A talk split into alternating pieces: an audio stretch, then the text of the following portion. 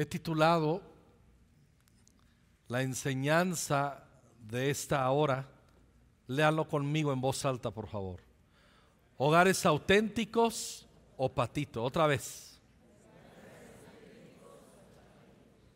Y bueno, todos sabemos, quienes nos están siguiendo o están escuchando de otras regiones o fuera de México, en México nos referimos por algo patito, algo que se parece al auténtico, pero no le llega.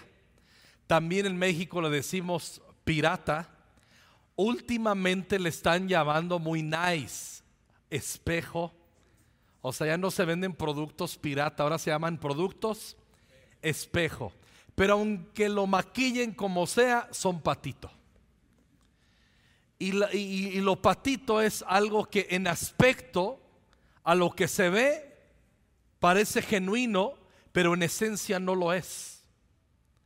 Y nosotros con la ayuda del Espíritu Santo estamos siendo enseñados, confrontados, desafiados en estas semanas a recordar la importancia de funcionar en nuestra paternidad y funcionar como hijos y en nuestros hogares siendo auténticos. Pero vamos nosotros hoy, con la ayuda de la palabra de Dios, a ser desafiados a ser hogares auténticos y no hogares patitos, chafas, piratas o más finamente dicho, espejo que no es la realidad. Porque Dios quiere hogares reales, hogares auténticos.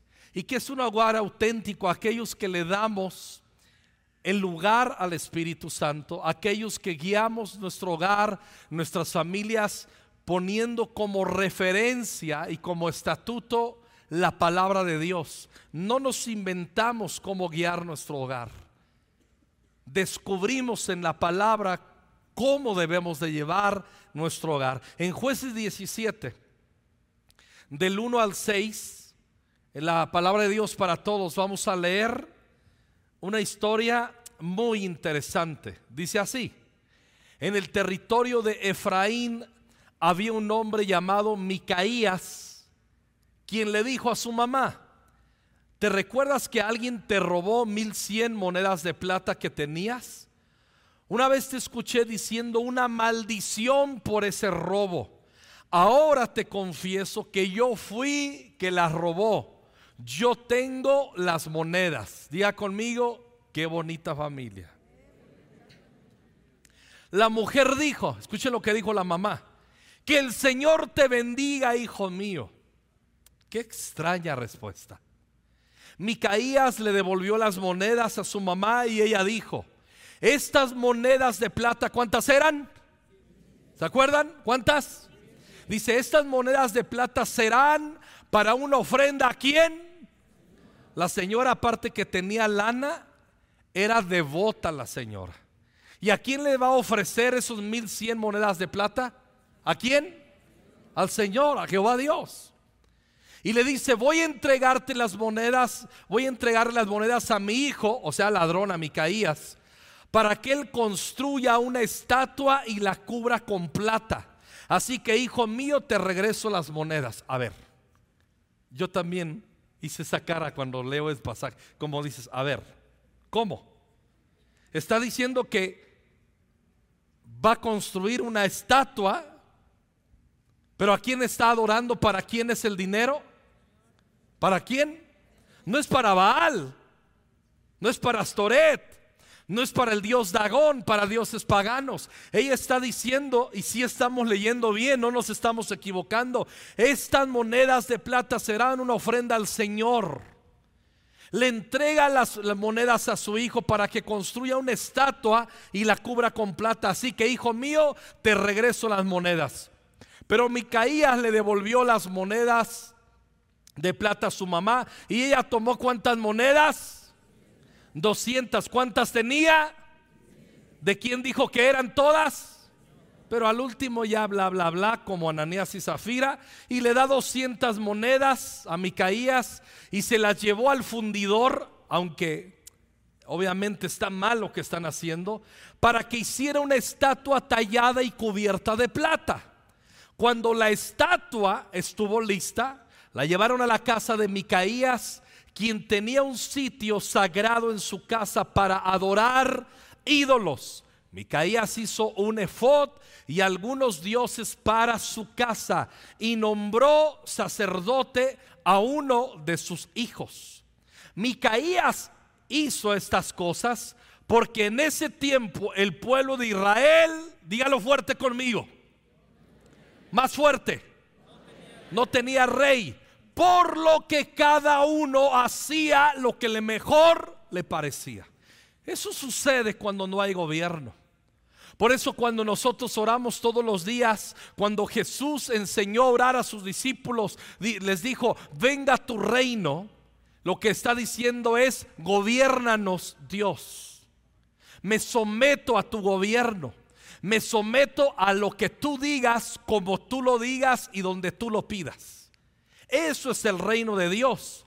Pero en este caso dice que todas esas fechorías y barrabasadas que están haciendo la mamá de Micaías y el propio Micaías, que le llamaremos aquí en adelante Miki de cariño. Todo esto lo hacía porque no había rey.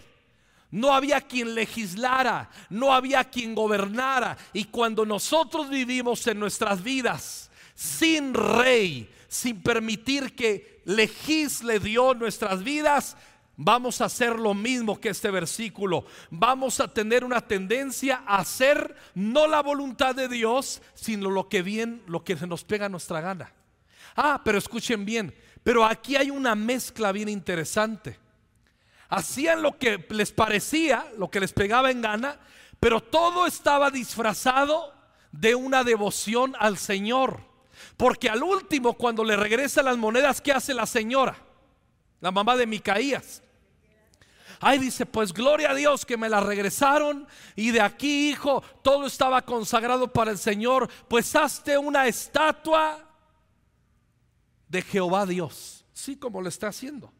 Esa estatua que esa mujer le pidió a su hijo era la estatua y era la imagen a su propio criterio de quién es Dios. Y luego la puso en casa de Miki, junto con otros dioses, asemejando a Dios, haciendo semejante a Dios a otras deidades, nada que ver. Micaías no era una persona tan mala, porque al último regresó el dinero que robó. Pero tampoco era tan buena porque de serlo no habría robado. Hasta que escuchó una maldición de su mamá sobre aquel que robó el dinero, devolvió el dinero, pero nunca lo regresó por arrepentimiento, por convicción del Espíritu Santo en él. No, no, no, es porque ahí no quiero que me caiga la maldición. O sea, si no hubiera escuchado la maldición de su mamá, se chuta el dinero. Realmente ese tipo no estaba arrepentido. Micaías era un hombre, por lo tanto, que manifiesta una falta de carácter, un carácter débil, no tiene principios y es un muchacho hueco, es un hombre hueco, es un cualquiera. Obviamente no teme al Señor, no tiene una revelación de la santidad de Dios.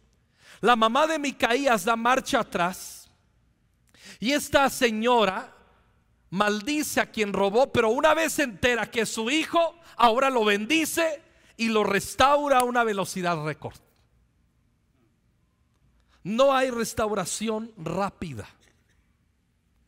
Cuando leemos en el Salmo 51, David, un adúltero y un asesino, cuando viene confrontación de Natán y un espíritu de arrepentimiento, él dice, crea en mí un corazón limpio y renueva un espíritu recto dentro de mí. La sangre de Cristo nos limpia de nuestros pecados. Pero no necesitamos solamente la sangre de Cristo para que limpie nuestros pecados. Necesitamos ir a más, que sea rectificado nuestro espíritu para no volver a reincidir y hacer lo mismo, para no andar pidiendo perdón siempre por lo mismo. ¿Se acuerda cuando usted era bien inmaduro en su fe? Que siempre terminaba metiendo la pata en lo mismo y otra vez tropezando de nuevo, como dijo el profeta quien canta, tropecé de nuevo con la misma piedra. ¿Quién la canta? ¿Quién? Ah, el profeta Julio Iglesias. Tropecé de nuevo con la misma piedra. Burro. Si me explico? Somos inmaduros cuando estamos reincidiendo. Y nosotros necesitamos entender que si Jesús nos perdona, una vez confesamos nuestros pecados, su sangre nos limpia, pero necesitamos entrar a rectificar nuestro espíritu. Y ahí es donde entra una mente renovada a través de la palabra. Ahí es donde somos pastoreados. Ahí es donde en la comunión con el Señor nos asemejamos a Cristo, etcétera. Pero la verdad que la mamá de Micaías en una velocidad récord, le dice, ay hijo, pues ahora eras maldito, pero ahora te bendigo. Y el Mickey, gracias mamá, como si nada. Y eso se parece a muchos papás y a muchas mamás en cualquier lugar del planeta Tierra yo digo que se parece un poco a veces a nuestras actitudes en la manera que hemos criado a nuestros hijos o estamos criando a nuestros hijos. Sin haber de por medio ninguna confrontación. Obviamente, sin haber testimonio de un arrepentimiento genuino de Micaías. Sin disuadirlo. ¿Qué es disuadir a alguien? ¿Qué significa disuadir? Disuadir es que confrontar a alguien hasta que desista de una acción o una decisión. Es llamarlo a cuentas, es confrontarlo es hacerlo pensar acerca de lo que hizo y por qué lo hizo y qué consecuencias trae el haberlo hecho. Eso es disuadir. Y cuando nosotros como padres no practicamos la disuasión, vamos a crear hijos caprichosos sin el temor de Dios y sin vergüenzas. Y la Biblia dice en Proverbios que el muchacho consentido de grande se convierte en vergüenza de su madre. Miki no tuvo ningún reto para examinar su corazón hacia futuras ocasiones. Ninguna crisis para analizar lo que hizo. su mamá nada más, pues yo fui, regresa el dinero. Ay, qué bueno eres, mi hijo. Que Dios te bendiga, que Dios te bendiga. Y ya le dejó ahí. Y yo sé que muchos dirían, ay, pues qué buena mamá. No, qué mamá tan torpe. Porque hay que practicar la disuasión una vez que nuestros hijos meten la pata. Yo sé que lo que voy a decir, muchos de ustedes dicen, con razón mi hijo me salió tan chafa. Y algunos de ustedes en sus matrimonios, en nuestros matrimonios, de los muchas de las complicaciones en el matrimonio son consecuencia de no haber sido disuadidos por nuestros padres. O sea que en el momento que hay una situación difícil y te hace una observación tu cónyuge, amores que no se dice, ay tú cállate. Nomás me quieres fregar. No, espérate, estoy tratando de ayudarte. No, que ayudar. O sea, como nunca practicaron sus padres la disuasión, ni le, ni le manifestaron que desistiera de acciones necias o torpes, todo lo toma como una ofensa. Enfermas emocionales y enfermos emocionales en los matrimonios. No son capaces de sostener una plática inteligente porque nunca fueron entrenados por sus padres con la disuasión. Yo sé que están diciendo, ah, o sea que cuando mi marido no me quiere fregar, algunas veces sí, pero la mayoría no. Vamos siendo honestos. Y toda la confrontación y toda la consejería no me ama, no me ama. Espérate, no, no va así. Ese tipo, Micaías, su mamá luego, luego, eh, te bendigo, hijo, te bendigo. Y nunca lo confrontó. Le voy a poner un ejemplo práctico. Si usted tiene un hijo de seis años o una hija de seis años, doy por sentado que usted es una madre y un padre inteligente y ellos ya saben que tienen que tender su cama una vez se despierten y se levanten. Hola. Pero hay muchos de ustedes que sus hijos les da el mediodía Y usted entra al cuarto y ve que no está tendida la cama y dicen, ¿por qué no has tendido tu cama, mi vida? ¿Por qué no has tendido tu cama? Y, el chamaco sonso, la chamaca sonsa, están en el PlayStation o están en el teléfono o están en cualquier cosa y dicen, ahorita la atiendo, ahí voy. Y usted les contesta cosas como, pues date prisa porque se ve muy feo tu cuarto. No hay disuasión. No hay confrontación. En casa, desde que son chicos mis hijos, no tener la cama tendida rápido, o sea, es llegar y usted dice, ¿por qué no has tendido tu cama? Nunca hemos aceptado con norma desde que son pequeños nuestros hijos, practicamos la disuasión. Practicamos que ellos piensen, que desistan de una acción o una decisión, que la verbalicen, que piensen en las consecuencias, que te verbalicen, que te digan el origen del por qué no lo han hecho. Es decir, ¿por qué no has tendido tu cama si ya es mediodía? Y hay unos hijos que contestan. Bueno, no, no contestan, se quedan así como me quedé. Y hay otros que dicen, una, dos, tres, no sé. Cuando usted acepta los no sé de sus hijos y luego solamente le dice, sáquese por allá entonces. Tú estás desarrollando un hijo que no piensa. Y una vez entre a su juventud, va a tener muy malas relaciones con sus amigos o amigas, porque no lo entrenaste en disuadirlo y en que piense las consecuencias de las acciones que hace. ¿Me estoy explicando? ¿Qué hacen muchas mamás? Entran, hacen del berrinche, ¿por qué no has encendido tu cama? Y, ya se acerca el chamaco y agarran la chancla y ya, en el nombre de Jesús.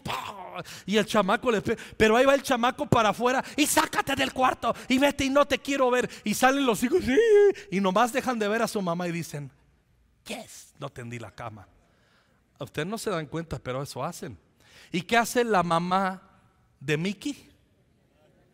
Tiende la cama la señora, la señora, ¿le enseñaste a tus hijos?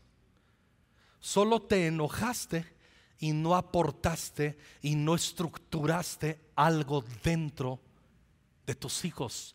No los trabajaste para que crezcan en las virtudes fundamentales. Por eso son groseros o sea, mis hijos, desde chiquito les dijimos, nomás nos saludas y te las ves. Hay muchos de sus hijos que son bien groseros. Yo lo vivo aquí cada domingo. Puedo llegar con chavitos. ¿Qué huele? ¿Cómo estás? Y están así. Ah". No dicen hola, pastor. Buenas tardes. ¿Cómo está? Bien. Sigue jugando, muchacho. Pero, y llegan y llegan los familiares y no, ya, no, ya no saben hoy los muchachos dejar el teléfono y decir, ¿cómo está? Buenas tardes, bienvenido. Y sigue jugando. Ya no lo hacen. Porque sus padres no los han disuadido. Están criando consentidos sin vergüenzas. Y el muchacho consentido de grande se convierte en vergüenza de su madre. Eso es lo que hizo esta mujer con Micaía, su hijo. Rápidamente lo recompensó. Un padre condenador y castigador hace daño a sus hijos. La Biblia dice, corrija a tu hijo en tanto que hay esperanza, pero ten cuidado de no ser manchado. Bueno, esa es una referencia mía. Ten cuidado en que no se apresure tu alma para destruirlos. O sea, instruyelos, disciplínalos, pero hay límites también. Pero un padre que siempre excuse a su hijo también le hace daño. ¿Qué es lo que hizo la mamá de Mickey con Mickey? Yo fui el que robó. Ay, pues gloria a Dios, te bendigo. ¿Cómo?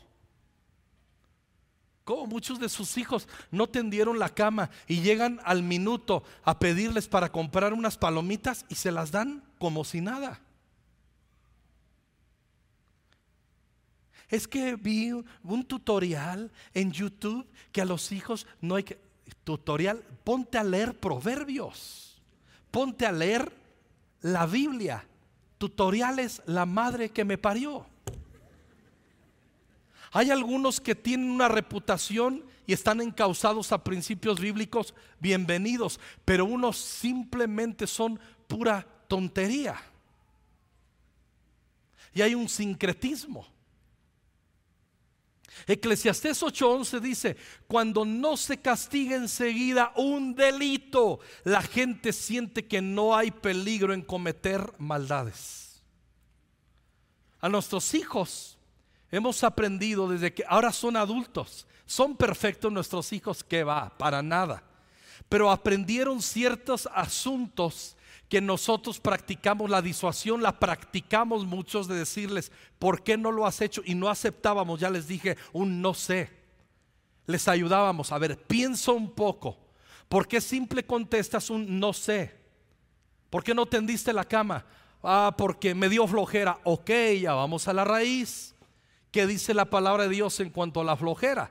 Y le lees proverbios capítulo 5 o 6, no recuerdo, mira la hormiga, oh perezoso, que no tiene quien la gobierne, no tiene quien le diga las cosas, pero ella hace por su propia cuenta, atesora comida en el verano para no sufrir el invierno. Perezoso, ¿hasta cuándo has de dormir? Entonces hay la manera en la que tú puedes enseñar e instruir a tus hijos. Yo amo ver muchos hogares donde sus hijos juegan, hacen el relajo, pero cuando le dicen a sus papás, se acabó a la cama, inmediatamente los niños traen la cubeta de los juguetes, lo ponen ahí, lo ponen en su lugar, dan un beso a mamá, se van a lavar los dientes, los niños ya saben qué hacer. Pero hay muchos de ustedes, hijos, a la cama, no, ¿por qué? Yo quiero otro rato. Y, entras en un conflicto con ellos y a veces te terminan controlando. Uy, a mí mis hijos me hacían eso. Cuando decíamos a la cama es a la cama. Hola. Hola. Hoy me asustan. O, será que el Señor le está hablando a muchos de ustedes? No, muchos de ustedes están creando unos monstruos sin darse cuenta. Y yo veo aquí, por ejemplo, veo una maestra de los colegios Wilberforce. ¿Y cuántos maestros aquí hay? Gente que se dedica a la educación. ¿Qué sucede en las escuelas? Te encuentras chamacos groseros, confrontadores, sinvergüenzas, y cuando los llamas, te encuentras a las mamás de Micaías. Mi hijo no hace eso, mi hijo no es así. Y ah, chamaco endemoniado maleducado.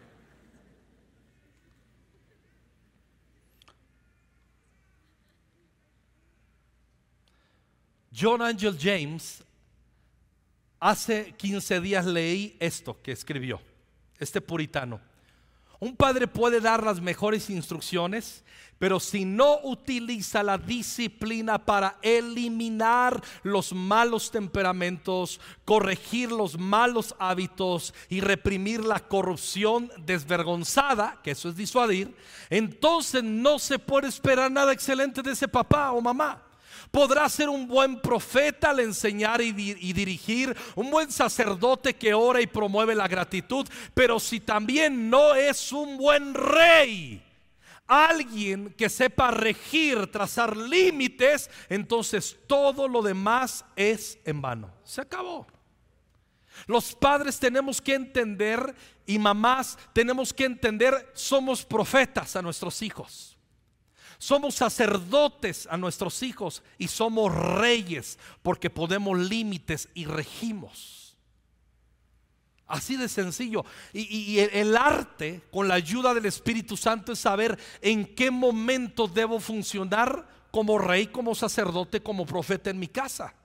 No es que yo decido inclinar la balanza a ser rey, porque siempre vas a estar dando pura paliza. Yo inclino todo solamente enseñarles disciplinas espirituales místicas, ser un sacerdote o un profeta, solo estarnos afirmando, afirmando, afirmando que es la moda y quitando, pero si no somos reyes capaces de guiarlo, regir,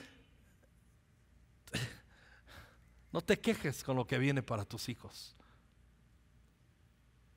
Y muchos de ustedes, escuchen jóvenes señoritas, son los sinvergüenzas porque nunca fueron confrontados ni disuadidos por sus padres.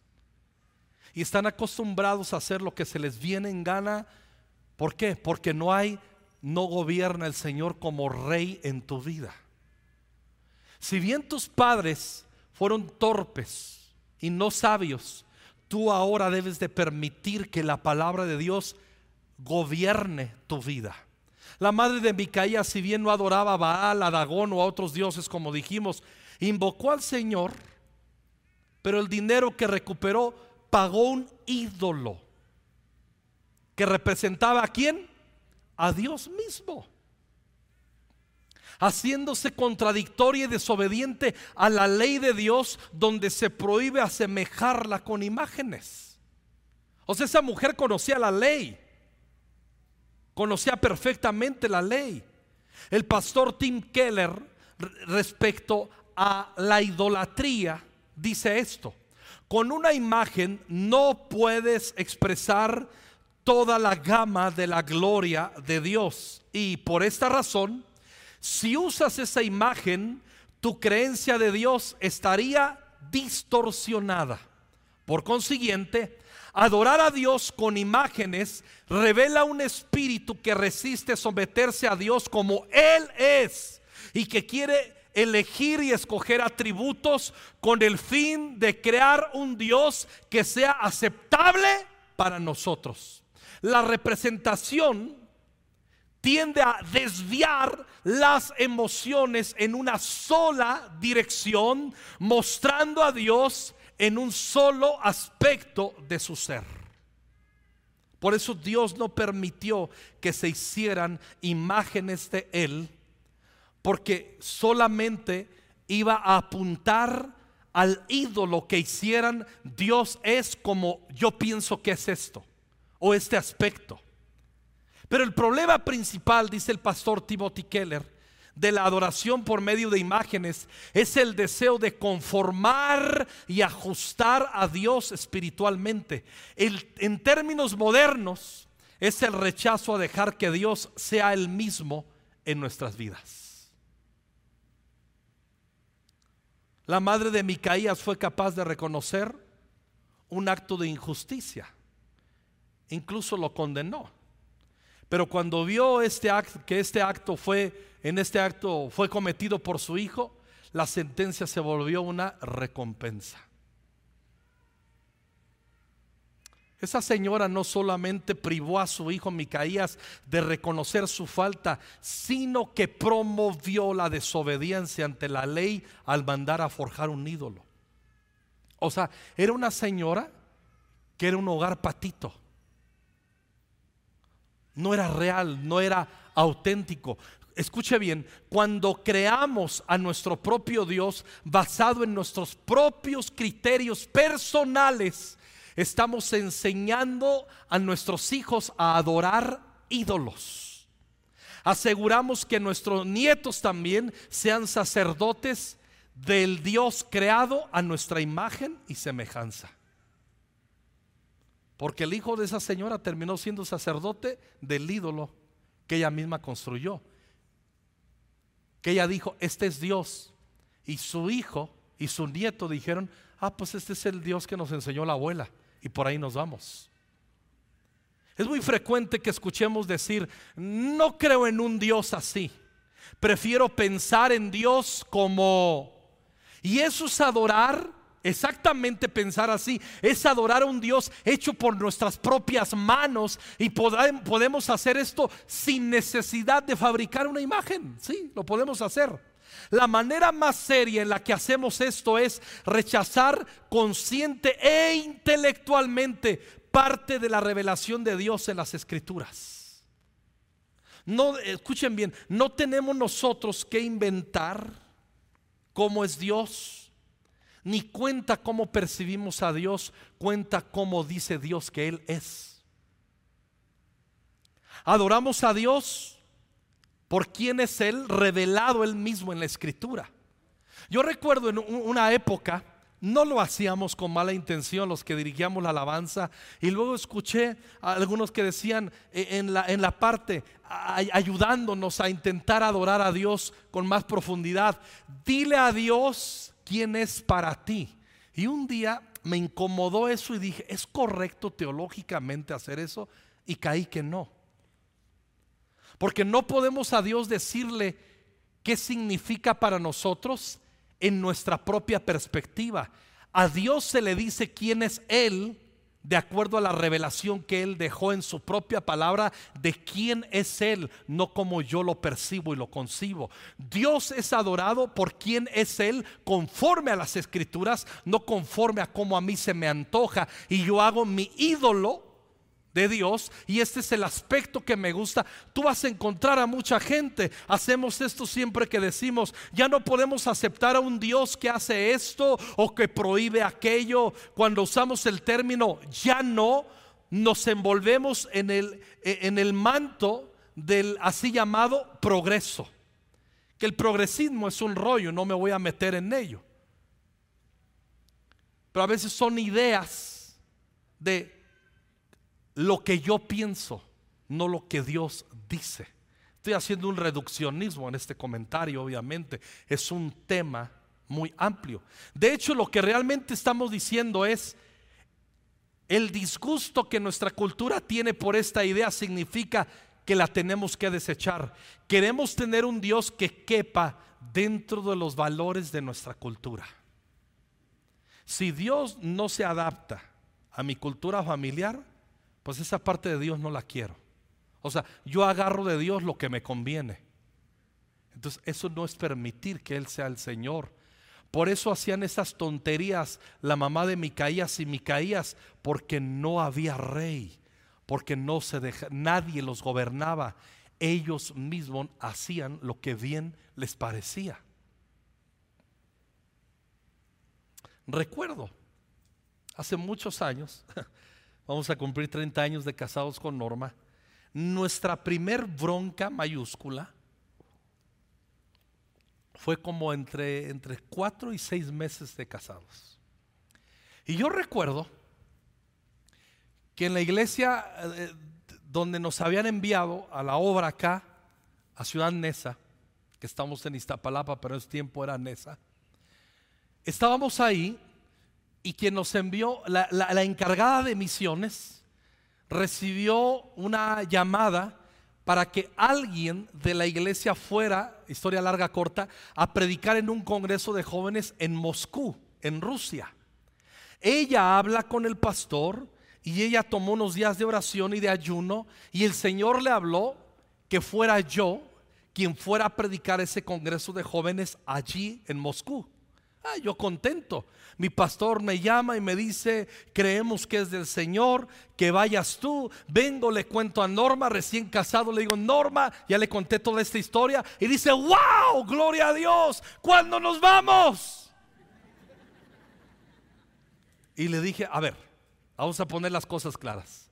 Me voy, solo un boleto, yo voy, tú te quedas, intercesora ungida, aleluya yo viajo, Moscú, regreso y, y me dice, bueno, cuando me casé contigo quedamos que a donde quiera que tú fueres iré yo.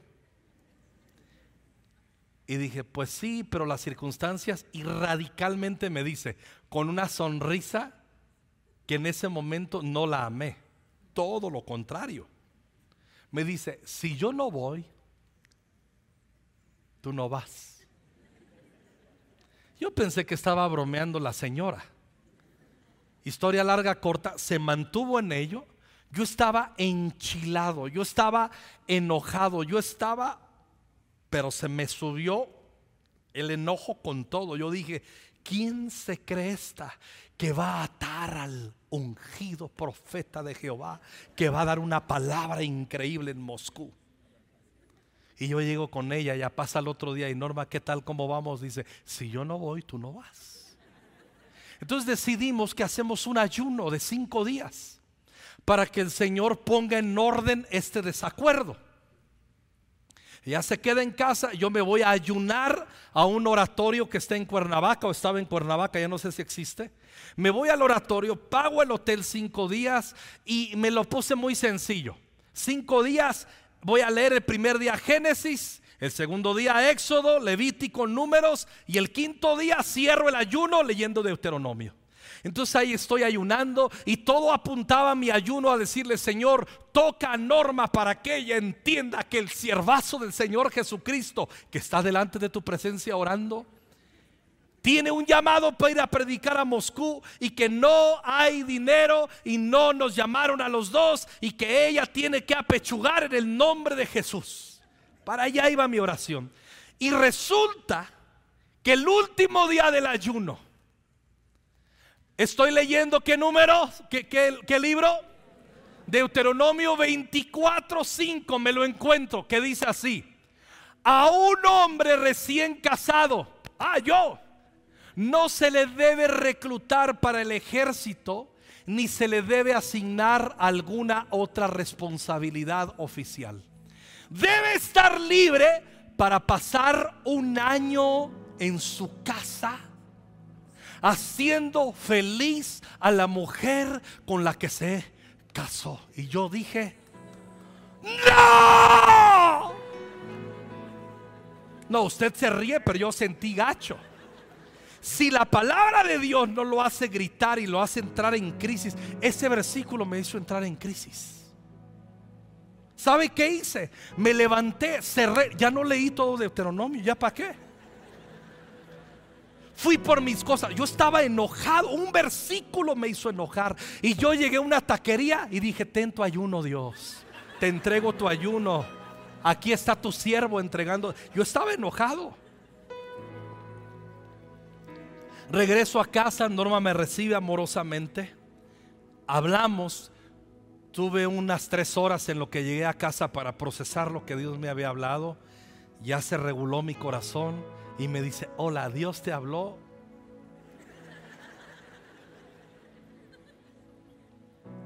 ¿Aprendimos algo? Vamos a cumplir 30 años de casados. No nos movemos si no es por la palabra. No nos movemos patito no vamos a agarrar nuestras 200 monedas de plata y diseñarnos nuestro ídolo en la manera, en la perspectiva que vemos a Dios. No. Y eso es lo que muchas familias cristianas aún de esta casa hacen. Y eso es lo que le heredan a sus hijos.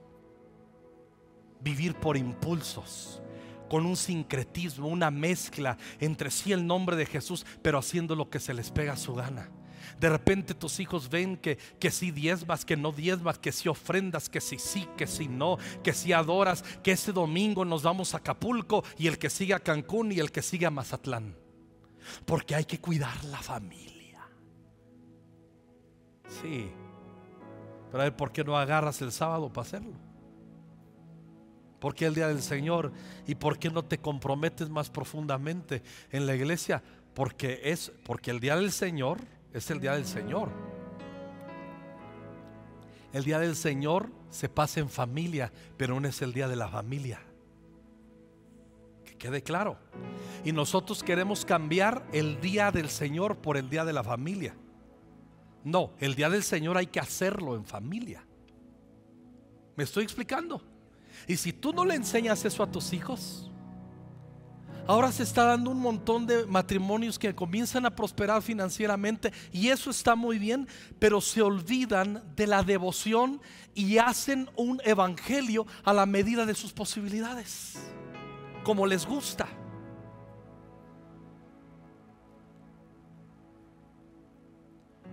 Otra manera de hacernos esto es haciendo subjetiva toda la moralidad. ¿Qué es algo subjetivo? Algo subjetivo es que es como yo lo pienso, como yo lo consigo. A mí se me hace que, pues yo lo veo así. Podrá decir todo que es blanco, pero yo lo veo azul. Pues yo lo veo azul. es que, pero es blanco, es que yo soy daltónico y pues yo lo veo azul. Y si soy daltónico y lo veo azul, entonces es azul. Sí, pero estás diciendo que eres daltónico. Sométete a la realidad que es blanco, pero yo lo veo azul y es como yo lo veo. Me estoy explicando que es subjetivo. Entonces actuamos por sentimientos. Actuamos porque a mí se me hace. Yo creo. Es por ejemplo, un hombre genuinamente me impactó. Vino y habló conmigo, se presentó conmigo, yo no lo conocía y venía preocupado por unos asuntos importantes hacia su hija. Y le digo, ¿eres cristiano? Bueno, conozco algo del Señor y, vienes a la iglesia. No, no vengo a la iglesia, pero quise tomar tiempo para ver. Un hombre bien, un hombre honesto, al menos ahí. Pero de repente me doy cuenta que ese hombre que genuinamente, escuchen bien, ¿eh? genuinamente le importa unos asuntos con su hija, también está viviendo con un amante. Y está tan preocupado por su hija que le dice, hija, me importa que estés cerca de mí, ven. Y le vale gorro vivir con la amante. Pero él piensa que está haciendo la voluntad de Dios.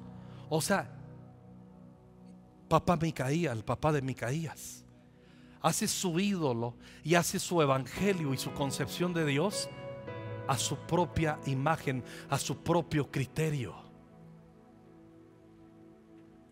es seguir la palabra de Dios hasta cierto punto, pero al último la tuerzo o le agrego para terminar haciendo lo que se me pega mi gana. Escuchen bien, podemos terminar adorando a un Dios mucho más complaciente, ese que nos hacemos nosotros mismos, ese Dios patito, pero al último inexistente. Es un evangelio que yo me lo acomodo Ah, yo no quiero ir ahí porque como, como que no me gusta, no me llena. Encontré donde me lleno. No, no tienes que congregarte donde te llenas, es donde escuchas lo que necesitas, no lo que quieras. A veces vas a escuchar de mí o de alguien que predique acá lo que necesitas, pero otras veces tendrás que escuchar lo que no quieres escuchar. Supongo que hoy es una de esas enseñanzas que ponen incómodos y desafían el corazón. Y claro que es mi intención. Absolutamente estoy siendo intencional. Pero soy tu pastor y te amo. Es fácil usar el lenguaje cristiano afirmando que Jesús es todo, pero en realidad solamente obedecer en ciertas áreas de nuestras vidas para el resto vivirlas como nos plazca. Me gusta lo que nos recuerda y nos enseña nuestro pastor Vincent. El domingo es el pequeño culto para vivir el resto de los días, el gran culto, donde manifestamos la gloria de Dios. En Éxodo 25, versículo 2 que leímos hace rato. Dile al pueblo de Israel que me traiga sus ofrendas sagradas, acepta las contribuciones de todos los que tengan el corazón dispuesto a ofrendar y dice ahí mismo en el 8, haz que los israelitas me construyan un santuario para que yo habite en medio de ellos. Pero aquí viene el 9, ese santuario no se lo dejó a su criterio. Dice, deberán construir el tabernáculo y su mobiliario exactamente según el modelo que te mostraré. Me van a adorar como yo digo que es, no como ustedes inventen que podría ser. Y vivimos en un tiempo en el que hay muchos hogares que no son genuinos, auténticos, que el evangelio que se está viviendo es un evangelio patito. Es el espíritu de la mamá de Micaías y el Micaías. Me salió lo chilango el Micaías. Micaías y su mamá armaron un santuario para adorar a su conveniencia. La adoración en Israel se había convertido en una religión de preferencias personales. En este tiempo como nunca estamos viviendo, en la mayoría de los hogares, muchos hogares cristianos hay una religión de preferencias personales consagró Micaías, ya lo mencioné, a su propio hijo como sacerdote, sin importarle que no fuera levita conforme a la ley del Señor. Eso sí, los siguientes versículos quieren arreglar y contratan un levita, pero levita todo idiota.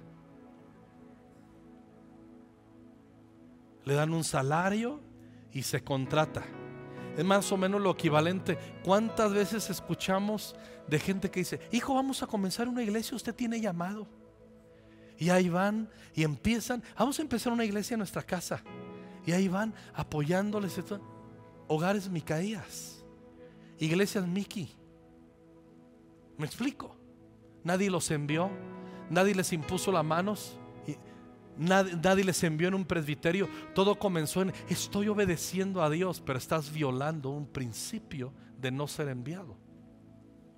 Y con eso ya no vale tu pseudo iglesia. Hola. Hola.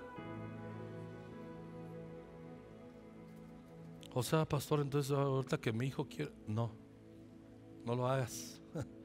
Ten mucho cuidado no es así. En resumen, Dios dice, adórenme como soy, no como ustedes quieran que yo sea. Adórenme como lo manda mi corazón, no como lo sugieren sus corazones. Esa es la adoración en espíritu y en verdad. La familia de Micaías se forja un Dios que es conveniente para el culto que ellos perciben e inventan. Siguen las leyes que les gustan, pero ignoran las que no le gustan. Termino leyendo al pastor Tim Keller nuevamente. Tener un santuario en tu propio hogar que se ve como un acto de gente muy comprometida pero, está, eh, pero esta es una religión en los términos de Israel de acuerdo con las preferencias personales de cada persona. Es una religión que no se trata de Dios, de su verdad, ni de su voluntad, sino de mí, de mis ideas y de mis preferencias. Y escuchen lo que termina diciendo en un comentario el pastor Tim Keller. Es una religión que es, es una religión que busca domar y controlar a Dios para rehacerlo a una imagen que nos guste. Es una religión fácil o hasta emocionante. Sin embargo, no es una religión que traiga bendición o liberación. Tenemos que tener mucho cuidado, amados y amadas, de no ser papás y mamás Micaías. Y tenemos que tener cuidado de no ser unos propios Micaías y que Dios nos guarde de poner a nuestros hijos como sacerdotes de algo que nosotros nos, inventamos en nuestro propio corazón. Qué importante es guiar y someter nuestros corazones a los preceptos del Señor. Ya les conté ese testimonio. Es increíble esa vivencia que les narré, cómo se ha convertido, y aquí está Normita, por casi 30 años se nos ha convertido en un fundamento esa enseñanza que tuvimos juntos, ¿cierto o no, Norma? No nos vamos a mover sin la palabra, sin la confirmación del Espíritu Santo en nuestro corazón y rehusamos en nuestro corazón. No siempre hemos tenido éxito. A veces hemos pecado y hemos tenido que volver al Señor y decirle, Señor, perdónanos porque hemos diseñado un cristianismo y modelado un cristianismo y establecido una vida discipular en la iglesia como nosotros creemos que es, no como tú dices que debe ser. En el nivel 5 de discipulado en Conquistando Fronteras, ¿cuántos han graduado discipulado o están en discipulado? Sistemático, levanten su mano, felicidades. ¿Cuál es el, el que la mayoría dicen, este es el nivel que más me gusta? Una, dos, tres. Escucha el 5. ¿Por qué el 5? Porque en el 5 estudiamos la teología de los atributos de Dios. Descubrimos quién dice Dios que Él es. Descubrimos quién dice Dios que Él es cómo actúa, cómo se mueve y nos damos cuenta que hemos tenido un ídolo metido en la casa. Que hemos llevado nuestra vida cristiana bajo nuestros propios criterios, preceptos y hemos domado a Dios. Y nos damos cuenta que cuando no hay rey, terminamos haciendo de nuestras vidas y nuestro hogar y nuestro, nuestra casa una casa patito en vez de hacerlo un hogar genuino. ¿Saben que el Espíritu Santo, como nunca antes, yo tengo un testimonio en nuestro corazón, nos quiere ayudar? Nos quiere ayudar para que vayamos en pos del Dios vivo y verdadero.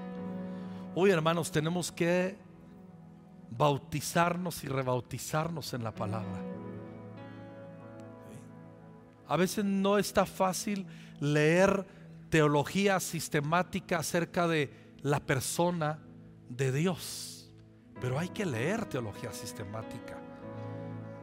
Digo, no vas a sentir la gloria cuando lo lees, pero te va a afirmar en entender quién es Dios. Y nos vamos a dar cuenta que tenemos un montón de rollos que pensamos que es Dios y no lo es. Y vamos a sacar el ídolo que ciertamente a lo mejor no hemos creado una imagen, pero hemos adoptado y metido en nuestro corazón cosas acerca de Dios que ni son Él. Hoy el nivel 5 es bien importante. Hablaba con los ancianos el otro día, no sé con a, a dos de ellos les comenté que tengo en mi corazón, creo, predicar desde aquí, desde el púlpito, el nivel 5 de discipulado. Digo, los holgazanes que no van a discipulado. Sí, pastor, gloria a Dios. Bueno, bueno. Pero tengo la preocupación, lo hago con el fin y lo proyecto con el fin de que entendamos que Dios no es el que imaginamos, es el que Él se revela en su palabra y a Él nos tenemos que someter. De la forma que Él dice, me ponga cómodo o no. Amén.